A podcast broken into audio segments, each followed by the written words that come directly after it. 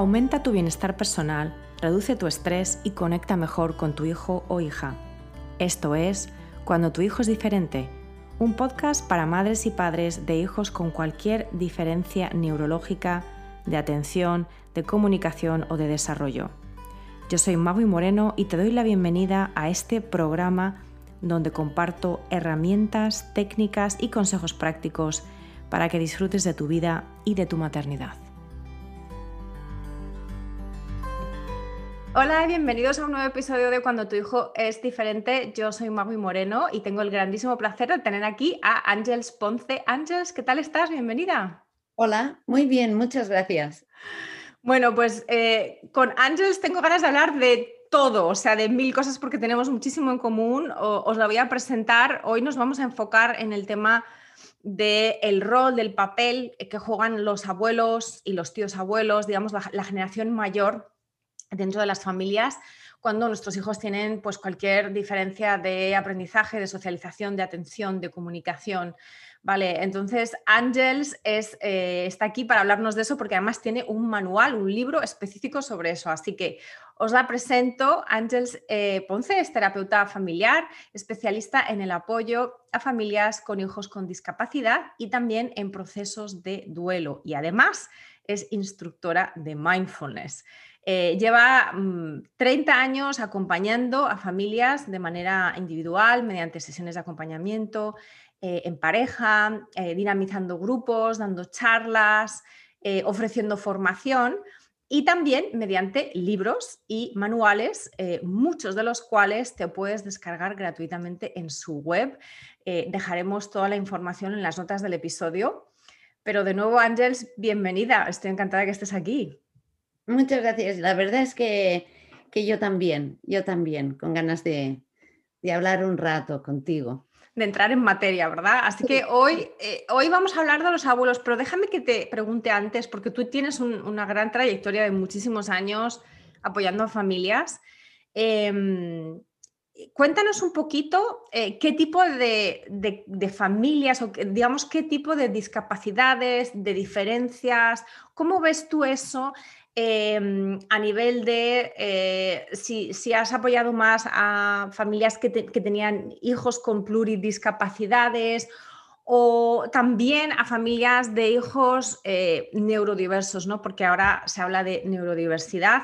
Entonces, cuéntanos un poquito eh, qué tipo de familias, a qué tipo de familias has ayudado y luego también ¿Qué tipos de temas, con qué tipos de temas has tratado? ¿Cuáles han sido los grandes temas con los que te han venido las familias a lo largo de los años? Ajá. Mira, ah, ciertamente yo en los últimos 14 años de alguna manera me, especialicé en... Trabajaba en una fundación en Barcelona en la que ah, se atiende a niños gravemente afectados con pluridiscapacidad, tal como dices, y, y se atiende a los niños desde el momento en el que nacen, ¿no? Pueden entrar a los seis meses en esta entidad hasta los cuatro o cinco años están ahí. Entonces yo he pasado 14 años trabajando ahí y, y, por tanto me he dedicado, mi función ahí básicamente era acompañar a las familias en ese momento, en el momento del diagnóstico. y, y en situaciones bastante difíciles, porque en ese centro ah, no todos los niños terminaban el curso, ¿no? Se daban situaciones de, muerte y por tanto era necesario también acompañar a la familia antes, durante y después de, ese episodio. Yo, yo, creo que sí, de alguna manera me especialicé en, situaciones difíciles, tanto a la hora de aceptar el diagnóstico como la incertidumbre, que, es la reina de, la primera etapa, ¿verdad? El no saber qué significa esto, no, no entender qué es lo que me cuentan, no, no poder imaginar hasta dónde voy a llegar o encontrarme en, situaciones en las que, ¿qué sentido tiene todo esto, no? Sí, me, me mm, sí, yo creo que mi actividad profesional me, me ha llevado esa ha sido la parte más importante, ¿no? La de acompañar en esas situaciones. en situaciones muy difíciles y como acabas de comentar tú, una palabra que surge desde el primer momento, que incluso antes del diagnóstico en muchos casos, cuando nos planteamos que nuestro hijo puede tener una diferencia de desarrollo, sea la que sea, si no es obvia ya desde su nacimiento, es el tema de la incertidumbre, lo has mencionado, ¿no? Y, yo diría que de hecho es uno de los, es como la espada de Damocles que nos persigue a los padres, eh, ese querer saber qué va a pasar con mi hijo, con mi hija, mm, qué va a ser de su vida, ¿no? Va a poder hacer esto, no va a poder hacer lo otro, va a necesitar apoyos, ¿no? Em, cuéntanos un poco más cómo has eh, tratado tú este tema, desde, tal vez desde qué perspectiva, imagino que depende mucho, de obviamente, de la situación, eh, de esa diferencia o de esa discapacidad, pero cuéntanos un poquito cómo, cómo, lo has encarado tú a nivel de acompañar a las mm. familias. Eh, la clave ah, la tienen muchas familias ya, eh, que la clave es, eh, es el presente, mm. que es algo ah, desde, bueno, que enfatizamos mucho en mindfulness, ¿no? Por eso de alguna manera me fui por explorar ese territorio, el de mindfulness, pero, ¿sabes? También es una clave que me han dado las familias. Muchas familias dicen, Mira, cuando hablan entre ellas, por ejemplo, ¿no? Yo también me angustiaba mucho por lo que podía pasar y, muchas familias cuentan hasta el día que decidí que voy a vivir el presente. pues bueno, mi vida es así, voy a centrarme en lo que tengo ahora y no hago planes, pienso en hoy, mañana o esta semana. Yo creo que ese es un recurso que muchas familias han encontrado en su recorrido, ¿no? Quizás han tenido que angustiarse muchísimo, ¿no? Y, pero se han dado, yo creo mm. que se llegan a dar cuenta de que por ahí no se puede continuar, ¿no? Con la angustia del futuro. Claro. no poder controlar lo que pasará, mm. porque no lo sabes realmente, ¿no? Y, y claro, en, esa, en esos primeros pasos, muchas veces la respuesta es, mm, no sé, tenemos que ir viendo, el niño nos dirá, ¿no? ¿Dónde va a llegar? Pues vamos a ver paso a paso. Ah, no se puede decir, el niño dirá, ¿no? Y tanto recibir ese mensaje, pues se dan cuenta, ¿no? Que la manera es vivir el presente, entrarte en lo que tienes, trabajar hoy con lo que tienes, ¿no? Trabajar y disfrutar de lo que tienes hoy, ¿no? Y quizás para llegar ahí te tienes que dar cuenta lo angustiante que es. Ah, claro. Sí, y es curioso porque básicamente es, es un proceso, todo es un proceso en, esto, en, esta, en las maternidades y las paternidades diferentes, ¿no? Todo es un proceso y, tal vez para llegar a esa aceptación hay que pasar pues un proceso de duelo. Claro, imagino que eso también lo habrás visto tú muchísimo y que es un proceso de duelo que no necesariamente es lineal, ¿no? Que no son las cinco etapas de Elizabeth Kubler-Ross, que que se ha hablado muchísimo de eso necesariamente, que a lo mejor uno piensa que lo ha superado, pero luego pasa algo y entonces te, sale otra vez, eh, ¿no? Como que repunta. Eh, esa incertidumbre también yo creo que viene de la mano del duelo, ¿no? Y también de, que muchas familias quieren saber cuándo se van a encontrar mejor. Y como acabas de decir tú, la respuesta está en hoy, en ahora. ¿Qué puedes hacer ahora para sentirte tú mejor? Mm. Desde el punto de vista de los padres, ¿no? Y qué puedes hacer ahora para ayudar a crear un futuro mejor para tu hijo, pero desde ahora, es decir, trabajando lo que tienes ahora, ¿no? O trabajando lo que tiene tu hijo ahora, las necesidades que tiene tu hijo ahora, las habilidades que tiene tu hijo ahora, eh, las habilidades que le faltan ahora y por lo tanto mm, desde ese punto, desde ese punto de partida, ¿no? Así es, ahí, ahí está la clave, ¿no? E, en el, en el presente, pero también tiene que ver con, necesitamos saber, ¿no? Mm necesitamos tener esperanza también, ¿no? De alguna, es como que buscas dónde cogerte, ¿no? No, necesitas agarrarte a algo, ¿no? Alguien que te diga, no, va a ir bien, ¿no? Claro, claro, y eso, y eso yo creo que de ahí es donde viene esa, esa angustia de la que hablabas tú antes, ¿no? Que por un mm. lado queremos saber que todo va a ir bien, o sea, deseamos fervientemente, son nuestros hijos, es, es nuestra vida, eh, ¿no? Que todo vaya bien, pero por otro lado, el hecho real para todos, independientemente, y para las personas que tienen hijos neurotípicos o hijos que no tienen discapacidad, igual, nadie sabe el futuro, nadie conoce el futuro. Entonces no es una garantía de nada, ¿no? Entonces es como que es una, es una paradoja que, que tal vez tenemos que, que en el caso de las maternidades diferentes es, es muchísimo más visible, está muchísimo más de frente nuestra porque nuestro hijo es diferente de alguna manera, mm. pero que es común para la humanidad, la incertidumbre. O sea, no es que sea una cosa exclusiva de los padres ni de las madres, ni de los padres y madres con hijos diferentes. Entonces es como eh, la maternidad diferente, la paternidad te, da la oportunidad de verlo, de darte cuenta de que eso está ahí y de que, y de que tienes que, que hacer las paces con ello de alguna manera, ¿no? Sí, exacto. La incertidumbre forma parte de la vida. Yo creo que esta es una situación que, que la pandemia ha puesto de mucho relieve, ¿no? Y yo que he tenido la oportunidad de, de estar cerca de muchas familias, ¿no? Durante la pandemia, más de una decía, Ahora el mundo se va a enterar de lo que es tener un hijo con discapacidad, ¿no? Porque mm. nosotras ya hemos estado allí. Ya hemos estado. Ahora la gente está asustada con la incertidumbre, qué es lo que va a pasar, cuándo va a terminar, cuál es la solución, dónde está la vacuna, ¿no? Y, y algunas madres han visto muy claro, nosotros tenemos una carrera en eso. Fíjate que, claro, sí, sí, sí, sí, sí, sí, es, es, increíble, pero es así. Es como que para la mayor parte de las, personas que tienen vidas, entre comillas, normales, hace falta una gran crisis, ¿no? Para darse cuenta de que en realidad esa incertidumbre, esa falta de control está siempre ahí. Para las personas que vivimos con, con eso de una manera tal vez más objetivamente cercana a nosotras, pues es lo que dices tú, ya, ya tenemos carrera en esto, ¿no? Claro. Pero fíjate, eso es una fortaleza.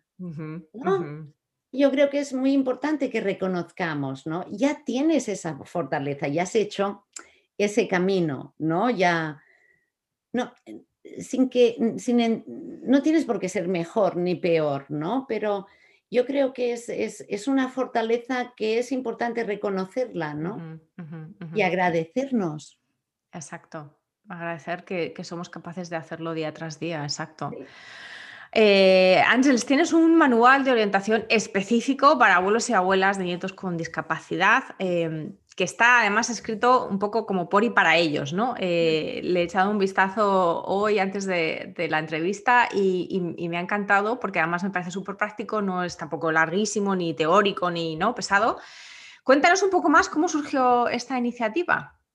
Mira, esta iniciativa surgió en, en, la fundación donde yo trabajaba, en Nexa, llevando grupos de madres y de padres con niños muy pequeños.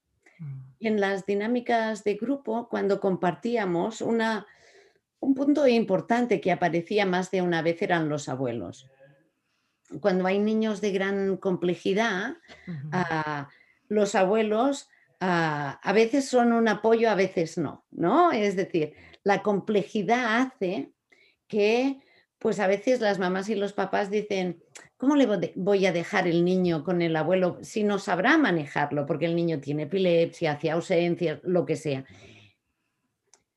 Pero era como una espinita en los padres, ¿no? Esto mm. de decir, no sé, había ahí un no sé cómo resolver, ¿no? Y con los padres profundizamos un poco y vimos que cómo podemos hacer que esa parte de tu red de apoyo, porque cuando tienes un niño tan pequeño, también necesitas una red de apoyo, ¿no? Y esos que, formarían una parte importante de tu red de apoyo no, no están o no saben o...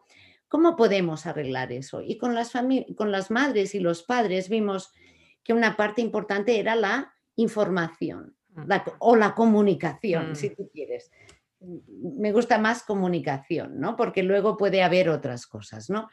Y había ahí un impedimento, ¿no? Un, las madres y los padres percibían,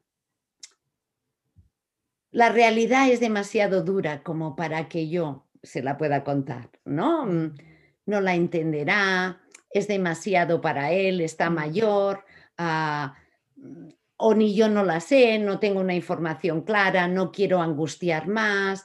¿no? A veces las madres y los padres no cuentan por proteger a los abuelos, ¿no? Otras veces porque no saben, otras veces porque no tienen la información, ¿no? Y empezamos a trabajar ahí hasta que ah, bueno, vimos la necesidad de acercar a los abuelos y empecemos por la información, ¿no? Y con la idea de, ofrecerles información, de dar espacio a los abuelos para que contaran cómo ellos estaban, me encontré con grandes sorpresas, ¿no? Mm. Con abuelos muy vivos, con los ojos muy abiertos, ¿no? Diciendo, si yo ya sé que lo están pasando muy mal, pero estoy ahí para cuando puedan decirme, para cuando puedan concretarme, cuando, para cuando puedan pedirme, ¿no? Muchos abuelos decían, sí, lo que no puedo hacer es meterme en su casa, pero estoy esperando el permiso, un permiso que no llega, ¿no? Me encontré, claro, los abuelos que venían a los grupos de abuelos eran abuelos muy dispuestos y era muy emocionante, es muy emocionante ver abuelos y abuelas compartiendo. Porque realmente sufren doble, ¿no? Exacto. Están sufriendo por ese nieto, esa nieta, están sufriendo por el hijo o por la hija. Y claro, con los que yo he trabajado son abuelos predispuestos, con ganas de aprender, de saber, de que disfrutan de sus nietos. Esto es, muy, es, muy, interesante. Yo creo que es un poco caja de Pandora, eh, potencialmente, incluso cuando la relación es buena entre, entre digamos, padres y abuelos, ¿no?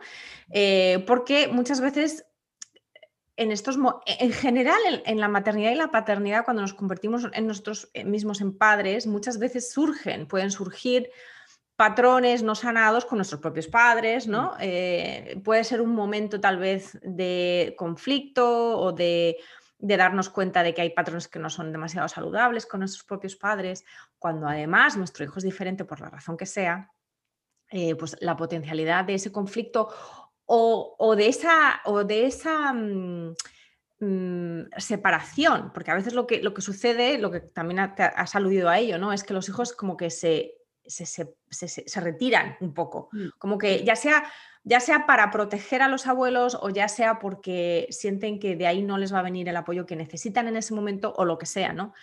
Entonces es un es una dinámica, como has dicho tú, compleja, porque además tienes, la podemos ver desde las dos partes, ¿no? Desde la parte de los abuelos y desde la parte de los padres. Y desde la parte de los abuelos, eh, pues a menudo se sienten impotentes, confundidos, preocupados.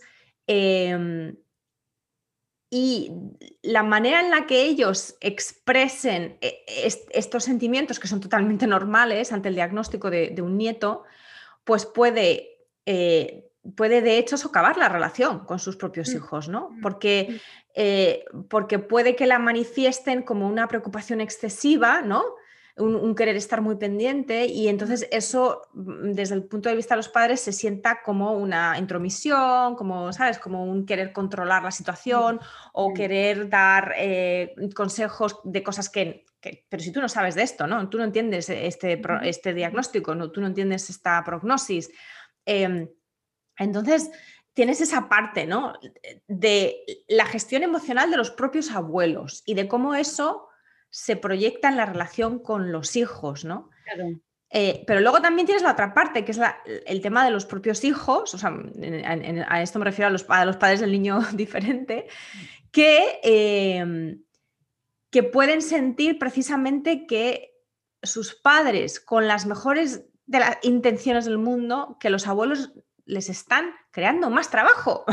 o sea, que es como, eh, estoy, mm, ¿no? Entonces, a nosotros, todas las familias llevamos nuestra trayectoria, digamos, eh, individual. Eh, en nuestro caso, que además es doble porque está la familia del padre y la familia de madre, si, si es una unión de, de dos, ¿no? Entonces, eh, en nuestro caso nos, pareció, eh, yo sí admito, y, soy la primera en admitir, que hubo un, alejamiento, o sea, que hubo un, cierto empuje por nuestra parte para que nos dejaran, para que nos dieran espacio.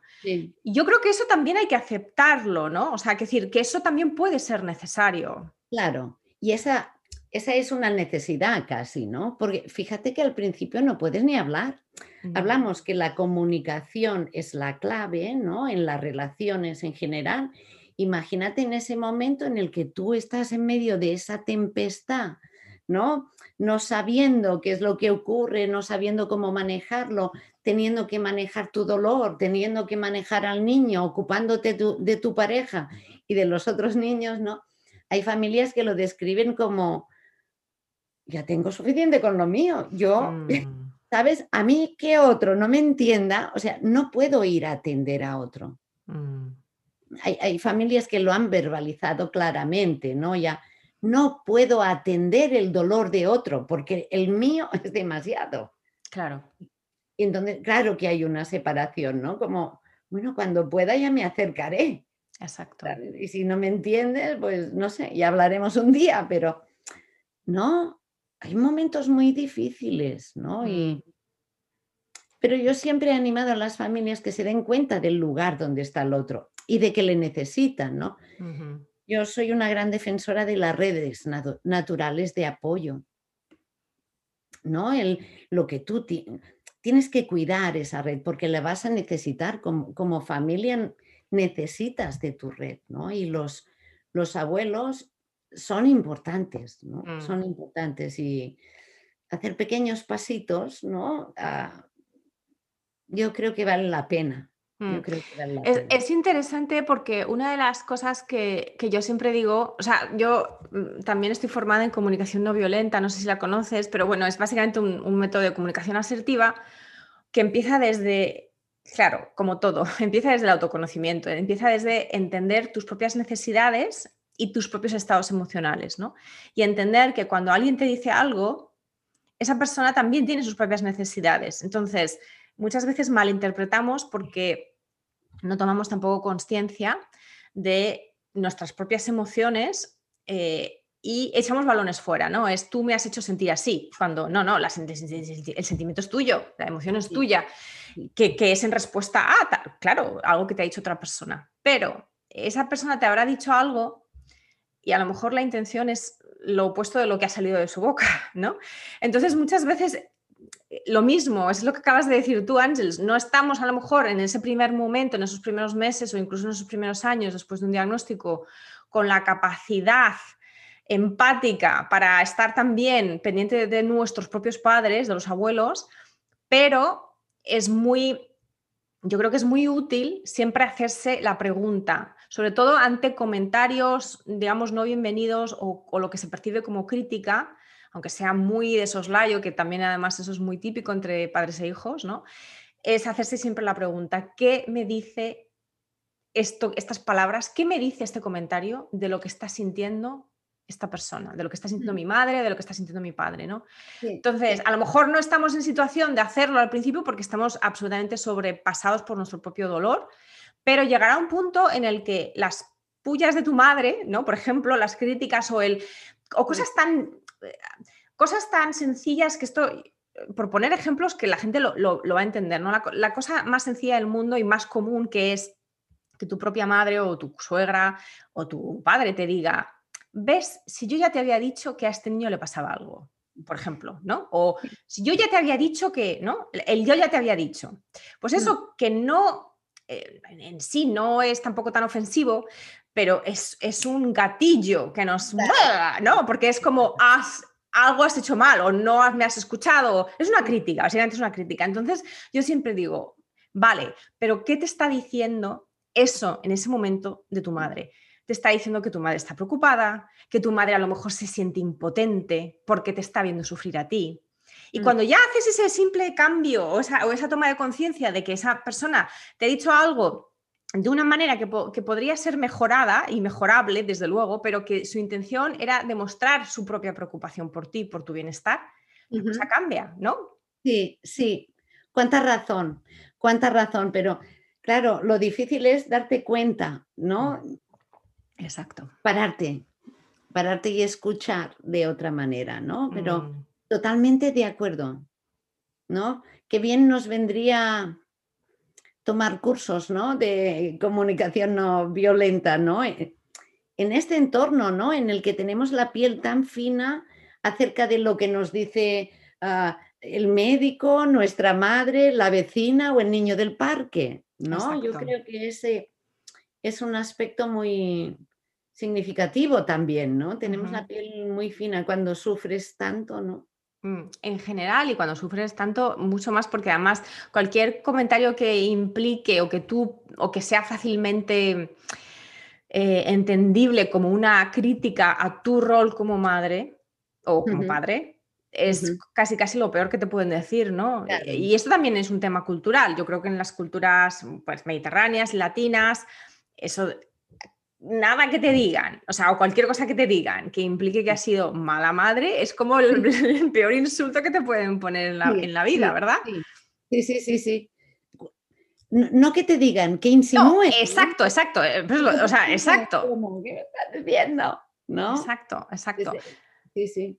Y, luego hay otro tema que me gustaría que, que nos comentases en base a tu experiencia, que es el tema de que, claro, también estamos hablando de que los abuelos o los tíos abuelos, por ejemplo, ¿no? que también pueden tener un papel ahí importante de apoyo familiar, son personas que pertenecen a una generación que ha venido antes y que por lo tanto, en la mayor parte de los casos, vamos, yo diría que en todos los casos, han eh, criado ellos mismos bajo paradigmas muy diferentes a los nuestros o, o, algo diferentes a los nuestros, ¿no? Entonces, pues lo típico, en mi, a ese niño lo que le hace falta es un azote.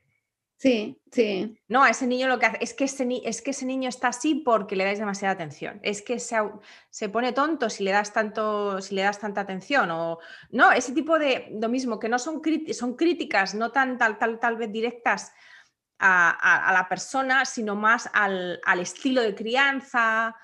Y obviamente demuestran falta de información, en el caso sobre todo de las discapacidades y las neurodiferencias, ¿no? Porque los comportamientos tienen que ver con toda una serie de aspectos que ellos no pueden, que tal vez, que seguro no entienden. Pero también tiene que ver con un tema de son otra generación, ¿no? Sí, sí, sí, Cuéntanos, ¿cómo, ¿cómo, lo has visto tú esto? No, e, está claro, ¿no? En las, en, yo recuerdo como algunas madres, ¿no? Describían como la suegra o la mamá ponían escondida debajo del, de la almohada donde dormía el niño o la niña, ponían una, una estampita de la Virgen, ¿no? Mientras, ah, que, eso es algo que me merece todos los respetos, ¿eh? Pero la mamá, la abuela hacía esto mientras la mamá decía... ¿No? Eso es una diferencia importante, ¿no? El gesto es bueno, desear lo mejor, ¿no?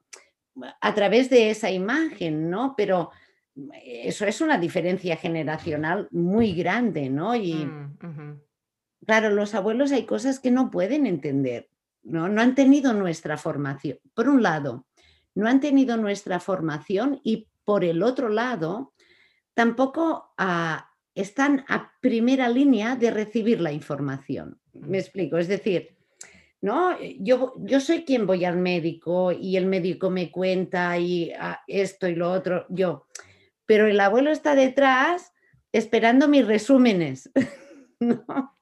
Si los acepta. Se los puedo dar. Entonces, claro, ah, la no información a veces te hace ir, ¿no? O te despierta la imaginación, donde tú estás, ¿no? Los abuelos vienen de un mundo donde tener un hijo con discapacidad pues era una desgracia. Sí. ¿No? Un castigo de Dios, un, ¿no? En este país, bueno, la religión pues tenía tanta, tanto peso, ¿no? Eh, se podía ser percibido así. No hace tantos años que las personas con discapacidad estaban escondidas. Exacto. En, en sus casas, ¿no? Y, quizás se quedaron con eso, ¿no? Claro, con, esa vergüenza. Ahí hay una, un fuerte componente de vergüenza, ¿no? De mm. esto, es, eso es una desgracia y es una vergüenza para la familia incluso, ¿no? Como que, te haya salido un hijo así, que es otra, otra de esas cosas que también se dice mucho. Em, ah, se me ocurre otro ejemplo que es lo contrario, ¿no? Yo tengo un hijo con Asperger y una de sus características de siempre ha sido... Ah, comer de manera compulsiva. ¿no? es, la comida mm, es un desespero. Pero de pequeño, claro, era un niño que comía mucho y muy bien. Y el orgullo de mis padres era siempre decir, qué bien que come este niño. No, fíjate, le he puesto un plato, le he puesto dos, le he dado un postre, ¿no? Y ellos, ¿no? Mis padres son personas que han vivido la posguerra y que para ellos la comida es una manera de, de, de alimento para el cuerpo y para el alma, es algo muy importante. Para ellos era algo muy positivo una señal que a mis ojos es un problema, lo es todavía ahora, con 12 mm. años, ¿no? Yo les decía, no, no, no le pongáis tanta comida, porque se la comerá. Claro, pero para ellos era una ventaja, o sea, era como un beneficio, era como algo magnífico. Era de todos los nietos lo que, el que comía mejor. Mm, es como la creencia, ¿no? Te lleva a ver las cosas de una manera u otra que no, que ya les puedes hablar de autismo o de Asperger o de obsesión con la comida, que... Claro.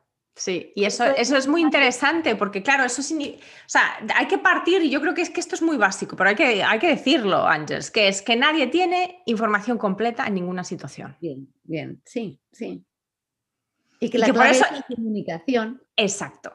Y contar y explicar y depende, no hace falta que les pases el parte de todo, pero mm, ¿no? A veces, bueno, en situaciones concretas, contar cosas concretas, ¿no? Y yo con mis padres desistí de hablar del autismo, me centro en hablar de la comida. ¿Entiendes? Porque me es más práctico, ¿no? Porque como que está más eh, como que está más enfocado en algo práctico y entonces es más fácil tal vez de engancharse ahí como, como punto de entrada, ¿no? Eh, y, ahí podemos tener la discusión, ¿no? Pero no está disfrutando de la comida, no lo ves, ¿no? No disfruta, la engulle, no para. Tenemos que, es decir, cojo un aspecto, recorto, ¿no? Cojo una escena de la película y la trabajo, ¿no? Y, y, me quedo ahí. Y cuando tengamos esta, me voy a ir a otra, ¿no? Y, Mm. Yo me acuerdo que una, familia una vez me contó, tenía una niña muy, muy compleja y cuando la dejaban en casa de los abuelos por un ratito, en, la silla de ruedas plastificaron un folio donde venían las instrucciones básicas, ¿no? De si, le da un ataque epiléptico, ¿qué tienes que hacer? Esto no es un ataque. Básicas, igual la dejaban por un ratito, no por días ni por toda la noche, ¿no? Pero es lo mismo, no, habrá, no, es, hablar de todo el, el, diagnóstico, es, es abordar la situación concreta. ¿Qué tienes que saber cuando estás con la niña por un rato? ¿No? Porque además así tampoco les agobias tanto, ¿no? Es, ese agobio de decir, Dios mío, qué responsabilidad, que puede llevar precisamente también, que también de esto quiero hablar ahora, ¿no? De qué pasa cuando hay falta de apoyo, cuando los padres eh, sentimos que los abuelos no están ahí, ¿no? que no quieren estar o que no... Y entonces aquí lo mismo, hay que desmenuzar muchísimo, hay que quitar muchas capas de la cebolla porque puede ser que tú no hayas sido explícito y claro lo suficiente para pedir ese apoyo. Puede que em, haya manipulación por ambas partes, ¿no? Chantaje emocional, de los abuelos te dicen, sí, me dejas a la niña o al niño, pero entonces yo le voy a dar lo que yo quiera de comer, o lo que sea, ¿no? Ese tipo de cosas, eh, también temas de, como de, ¿cómo te diría yo? Juegos de poder, ¿no? Que, que también es muy típico. Eh, en general en las familias eh, y claro cuando pero claro cuando el niño sí tiene necesidades específicas pues no se vale porque ahí estamos también hablando del bienestar del niño no entonces Em, pero, pero bueno, muchas veces también los padres nos encontramos con que los abuelos pues lo mismo te dicen, ya, pero eso, eso son exageraciones y el niño come perfectamente cuando está conmigo, ¿no? O mm. eso de, ah, no, si el niño conmigo no tiene ningún problema, pero porque, pero, pero no, no sientes que ellos están siguiendo las pautas que, que tú como padre o madre les has pedido que sigan, ¿no? Entonces ahí hay como, hay como muchos temas en torno en torno a, desde la perspectiva de los padres, no de los abuelos, ¿no? Entonces, hablemos un poquito de eso. Por ejemplo, ¿cuál ha sido también tu, experiencia en el caso de eh, los padres que se quejan justamente de que los abuelos no ayudan, de que no, de que no están, de que no saben, de que no aparecen por ningún lado? Sí, sí, eso, eso es una realidad, ¿eh? mm, no todos los abuelos están por la labor, lo mismo que hay abuelos de niños redonditos, ¿no? Sin ninguna esquinita, que prefieren hacer su vida que ocuparse de los nietos, ¿no? Los motivos pueden ser muy variados, ¿no? Y, es interesante analizarlos con, con, la mamá, con el papá, no con la pareja, para, bueno, para revisar si he hecho todo lo que podía hacer, porque si ya lo he hecho todo y no responde, ya, esta es la, realidad. ¿No? Ah, tienes que ver por qué ese abuelo ocupa. A veces eh, no les dejamos, ¿eh?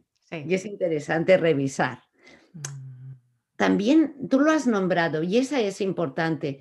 Ah, Así como con los niños redonditas, redonditos, hay pautas que los abuelos se pueden saltar y no pasa nada, ¿no? Mi niño no come azúcar y la abuela le da un caramelito cada día. Bien, pero con un niño con discapacidad, ¿no? Ah, hay pautas que no se pueden saltar. No estoy pensando, no sé, en alguna concreta relación. Es que están relacionadas con la salud, ¿no? Con el comer, ¿no? Un niño que puede tener problemas para deglutir, ¿no? ¿no? dificultades, pues la abuela no le puede dar la, o sea, no se le dan galletas, no se le dan galletas porque tiene una disfagia. Mm, Pero los abuelos, no, no, no. Si así mojadita con la leche, no. Por ponerte un ejemplo, claro, tienes que insistir y hay familias que han dicho, no, es que las pautas relacionadas con la salud de mi hijo, que son fundamentales, no las siguen, pues mm. hacemos otra cosa. Es buscar una alternativa. No le dejo a, los nietos, nos vemos siempre juntos. ¿No? Siempre juntos. Les vamos a visitar, nos vienen a visitar. Pero eso de dejarle a la niña, pues no. ¿No? Es decir, una vez analizas la situación, puedes encontrar. Hay muchas maneras ¿eh? de que los abuelos ayuden. A veces los abuelos son un gran apoyo no para atender al niño con discapacidad, sino atendiendo a los hermanos. Eso también es interesante. Yo he conocido abuelos que no, que por su situación física no pueden ayudar más, pero, por ejemplo, se han ofrecido a prestar apoyo económico y pagan las terapias del nieto o de la nieta. ¿sabes? Ah, claro, hay una casuística muy distinta, ¿no? Y para mí lo importante es que cada uno encuentre el lugar donde se encuentre cómodo, no hay una fórmula. Exacto. Y depende muchísimo también de la historia familiar, ya lo hemos comentado, ¿no? De el, patrón de relación que tengas tú con tu propia madre o con tu suegra o con quien sea, para que desde el autoconocimiento puedes buscar soluciones a cualquier conflicto o a cualquier malentendido. Mm. La falta de, conocimiento tuyo, mm. de, tus gatillos, de tus puntos débiles, de lo que te molesta de esa persona, de lo que del tipo de palabras que te sublevan. todo esto es como un trabajo de detectivesco que tenemos que hacer con nosotras mismas, con nosotros mismos, para dejar de ser marionetas del, patrón establecido de la relación, ¿no? Y ahí obviamente entra la comunicación, pero también entra ese, ese autoconocimiento, ¿no? Ese entendernos. O sea, ¿por qué a mí me molesta tanto esto que, por ejemplo, y esto además es muy interesante verlo en la familia porque en las parejas, ¿no? O sea, lo típico que a lo mejor yo le digo a mi marido, pues es que mi madre me ha dicho esto y me ha sentado fatal. Y eso digo a mi marido y a mi marido, pues a lo mejor no le parece tan, tan feo. Claro, pero luego él me dice, pues mi padre me ha dicho esto y, me, y a mí. Entonces, eh, incluso aprovechar a la pareja para entendernos, ¿no? De, oye, ¿por qué te has sentado tan mal? Y entonces ahí empiezas a tirar del hilo. Claro, ¿qué pasa? Que estos también son procesos largos y complejos porque al final es un, son como, para, para decirlo claramente, son también como procesos terapéuticos propios, ¿no? De sanar la relación propia con, las, con los padres. Eh, mm. Y muchas veces, pues simplemente no tenemos eh, la energía, el tiempo para hacerlo mientras estamos cuidando de hijos, incluidos hijos con diferencias. Entonces, por eso muchas veces los abuelos quedan, o sea, digamos que sanar la relación con los abuelos, ¿no? Como con los padres propios, queda relegada. Y ahí, y ahí es donde puede tal vez venir bueno, pues esa manipulación o, ese querer un poco como eh, como socavar, ¿no? Eso, tú le das las pautas al abuelo y luego el abuelo hace lo que le da la gana. Y entonces es como un socavamiento de tu propio eh, poder como, como, padre o madre, ¿no? De tu propia potestad, digamos, de tu propia responsabilidad. Entonces, lo que acabas de comentar de tener varias maneras, ¿no? Es tal vez entender un poquito qué es lo que te subleva o, dónde están los puntos álgidos en la relación con tu propia madre o padre y, darte también cuenta de si estás dispuesta a pagar ese precio, porque a veces merece la pena pagarlo y a veces pues no merece la pena. Y si no estás dispuesta a pagar ese precio por ese tipo de apoyo, ver si puedes encontrar otros tipos de apoyo, como nos acabas de comentar tú, ¿no? Claro. Hay una mamá que dice, dice, muchas veces, tenemos que saber escoger las, nuestras batallas, ¿no? y hace referencia con todo no puedo, ¿no? Porque estoy yo, está mi hijo, está mi pareja, luego están los abuelos. A ver, ¿con qué voy a poder? ¿No? ¿Con qué voy a poder? ¿No? Y, y estoy muy de acuerdo contigo, las relaciones familiares son muy complejas, ¿no? Y de pareja, con nuestra familia de origen, ¿no? Ahí hay cosas muy complejas, ¿no? Y, hay momentos en los que podemos abordar las cosas con más profundidad o con menos, porque tenemos demasiadas cosas entre manos. Mm, mm. Y quería volver a algo de lo que has comentado antes sobre a veces hay que, hay, a veces hay que pues, dejarlo, dejar ir, ¿no? Eh, que tiene que ver con las expectativas, ¿no? De uno espera que su madre le ayude, por ejemplo, y a lo mejor, bueno, pues tu madre se ha jubilado lleva toda la vida cuidándote a ti o siendo ama de casa y ella lo que quiere es irse a, viajar por el mundo, ¿no? O sea, por poner un ejemplo un poco extremo, ¿no? Y entonces, aquí también puede haber otro duelo, que es el duelo de mis expectativas con respecto al apoyo que yo quería recibir o que yo esperaba recibir por parte de mi madre o por parte de mi familia política, no se han materializado. Es decir, pero aquí tal vez sería también importante recalcar que el apoyo verdadero se regala, no se exige incluso de cara a los padres, ¿no? Y que no puede, o sea, que, no merece la pena ser em, víctima ¿no? o prisionera de tus propias expectativas.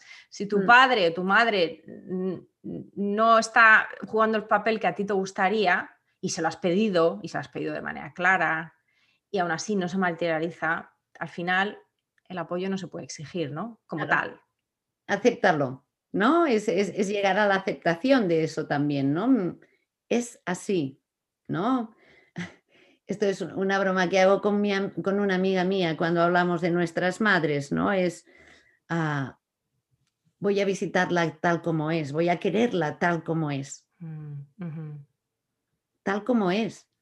No, no, lo que me gustaría que fuera o lo que creo que debería de ser, no, tal como es, la tengo que querer pues como es. Mm. Es mi madre o mi padre, ¿no? Igual que los hijos, igual que los hijos. Exactamente. Y, tal vez es el mismo músculo de la aceptación, ¿no? Con diferentes personas, pero al final es lo mismo, es aceptar que no puedes cambiar a los otros, ¿no? Que, que, que, tú, o sea, que decir, que esto no quiere decir que si, que si y aquí es, eh, viene un poco la sutileza, ¿no? De marcar límites. Hay que marcar límites también, claro. No puedes dejar tampoco eso, que por ejemplo tu madre ponga en peligro la salud de tu hijo, pues porque ella tiene unas nociones totalmente que se lo has explicado mil veces y que sigue sin querer entenderlo. Bueno, pues ahí es donde aceptas que no estás dispuesta a pagar ese precio y entonces pues tienes que buscar otra manera de, que, de darle esa oportunidad de que te apoye, pero sin poner en, sin poner en peligro la, ¿no? la integridad física de tu hijo, por ejemplo, o sin crearte a ti más problemas, ¿no? En el caso, por ejemplo, de niños con TDA, con hiperactividad y déficit de atención, pues a lo mejor darle cierta comida, sobre todo dulces, es que les pone atómicos. Y, y claro, a lo mejor ella no lo ve o ve un trocito nada más al final, pero luego la que te lo comes eres tú. Cuando vas a buscar a tu hijo, te lo llevas a tu casa y entonces a lo mejor ni siquiera en los casos tan graves de decir es que, no, a lo mejor es simplemente que no estás dispuesta a pagar el precio que te toca a ti por dejarles a ellos y, que ellos hagan cosas que no, bueno, pues que no, que no le vienen bien al niño y no te vienen bien a ti tampoco, ¿no? Entonces, em, pero por otro lado, no utilizar tampoco la diferencia de tu hijo o de tu hija mm, como razón para que tus padres o tus tíos o tu familia en general tenga que estar pendiente de ti intentando leerte la mente. O sea, ser claro, ¿no? Ese, ese es el poder clave que, yo lo digo muchas veces, nadie tiene el poder de leer la mente de nadie. Mm. No, eso no, no, hay nadie capaz de hacer eso. Entonces, si necesitas algo, dilo. dilo. Y si, exacto, y, y, si no te lo dan, acéptalo. Exacto. ¿No? Exacto. Es difícil, o sea, es difícil porque yo creo que con la familia eh, eh, el poder de las expectativas o el peso de las expectativas es muy fuerte, ¿no? De, mm. Es que, pues, y sobre todo también la idealización de, es que yo veo a mi amiga fulanita que, que, su madre es su mejor amiga y salen juntas y, la, le ayuda con los hijos mm. y le mm. compra corro, ropa a los niños y, y entonces es como el agravio comparativo, pero que además, fíjate que yo pienso que duele mucho más cuando se trata de comparar padres, ¿no? Y hijos. y entonces es como, eh, o incluso tu propia hermana o tu propio hermano, ¿no? De es que mi madre a mi hermano le ayuda mucho y a mí no. Mm. Mm, ahí también hay un proceso tal vez de duelo. Lo mismo, de aceptación y de duelo, ¿no? De aceptación y del dolor también que sientes, porque a lo mejor efectivamente esa relación no es como a ti te gustaría. Hmm. pero claro, tú lo único que puedes hacer es poner de tu parte. Si el otro no da de, la suya, pues... Claro, aquí vuelvo un poco a lo que decías antes. Cuando tú sabes cómo te sientes ante esto, tienes claras cuáles son tus expectativas y aceptas cuál es la realidad, yo creo que la, la relación cambia. Cuando tú mm. cambias, la relación cambia. ¿no? Sin poner el foco en la relación, sino cuando tú te relajas, cuando tú aceptas, ¿no? De, bueno, pues es así, ya está. Aceptamos lo que sea. Eso eh, te puedes acercar a la otra persona más tranquilamente, sin menos, ¿no? Sin rencor, ¿no? Yo creo, me voy a lo que decías antes, la importancia que tiene de, de cuidar de mí, de conocerme a mí, de saber cómo estoy, qué es lo que necesito. Mm. para saber si es el momento en el que me tengo que acercar o igual es el momento en el que me tengo que alejar. Mm. ¿No? Y yo creo que también darnos permiso para sentir el dolor, que, que sintamos. Sí, en ese momento nos tenemos que alejar, pero nos gustaría no tener que alejarnos, ¿no? Mm. O, al contrario, eh, tenemos que alejarles a ellos Mm. Y, nos, y nos sentimos mal por eso, pero sabemos qué es lo que tenemos que hacer por nuestro bien y por el bien de nuestros hijos, ¿no? Entonces, aceptar que hay ahí un dolor, yo creo que al final como que siempre volvemos a lo mismo, ¿no? Que es que nadie quiere sentir dolor, pero es que es parte de la experiencia humana. Exacto. Y con las familias pues se da mucho y por eso entramos en estos patrones muy poco saludables, ¿no? De mm. las críticas, mm, ¿no? Las... Eh, los graves comparativos, las, esas pullas, ¿no? esos comentarios que parecen neutros pero que intentan dañar. Em, es porque eh hay un dolor, hay un dolor. Mm, porque sufrimos. Exacto. Porque somos personas humanas, ¿no? Y sufrimos porque, porque amamos, ¿no? Eric mm. Fromm decía eso, ¿no? Eric Fromm decía ah, eso, justamente, ¿no? Si no quieres ah, sufrir el duelo de una pérdida, ¿no? Tienes que vivir renunciando a, querer, porque sufrir es el precio que pagamos por amar, es que es así. Sí. Qué temática tan interesante. Eh, muchísimas gracias, Ángels, por tu aportación, porque es que además tienes, claro, tantos años de, acompañamiento y de ver, ¿no? todos estos temas de, de las dinámicas de las familias, que lo que pasa es eso, que tiramos del hilo y es, una, es una madeja entera, o sea, es, complicado y a veces hay nudos y entonces, pues yo desde aquí también me gustaría decirle a las madres, sobre todo, y a los padres que nos escuchen, que, que tienen que conocerse y que tienen que aceptar sus emociones, las, nuestras propias. Entonces, desde ahí todo lo podemos sobrellevar mejor, entendiendo que sí, que seguramente en algún momento vamos a sufrir por la relación con nuestros propios padres o con nuestros propios suegros, pero que al final de lo que se trata es de tomar decisiones en base a nuestras necesidades y a las necesidades de nuestros hijos, puesto que esa es nuestra responsabilidad como padres, ¿no?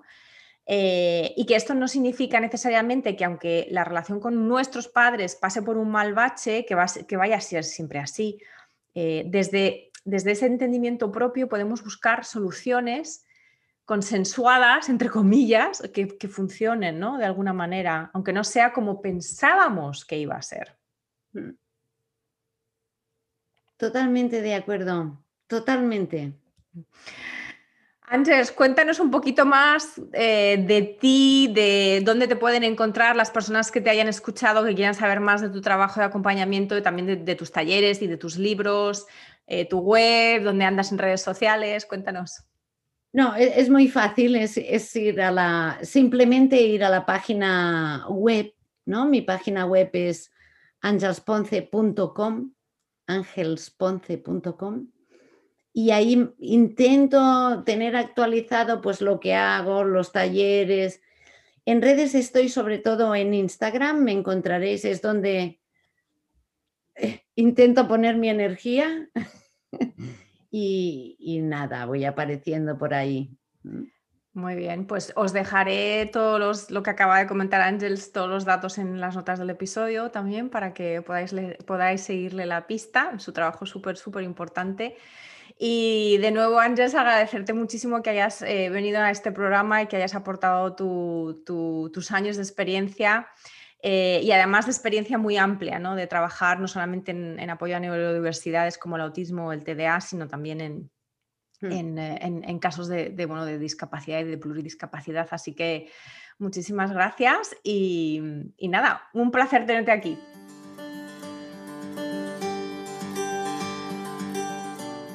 Gracias por escuchar Cuando tu hijo es diferente. Para no perderte ningún episodio, suscríbete en tu plataforma de podcast favorita o en YouTube. Si este episodio te ha aportado valor, por favor, compártelo con otras madres y padres en la misma situación. O deja un comentario o una reseña para aumentar la visibilidad de este programa y que pueda llegar a más gente como tú y como yo en busca de apoyo. Si quieres saber más de mí, de mi trabajo y acceder a recursos gratuitos como el kit de primera ayuda, visita mi página web mauimoreno.com.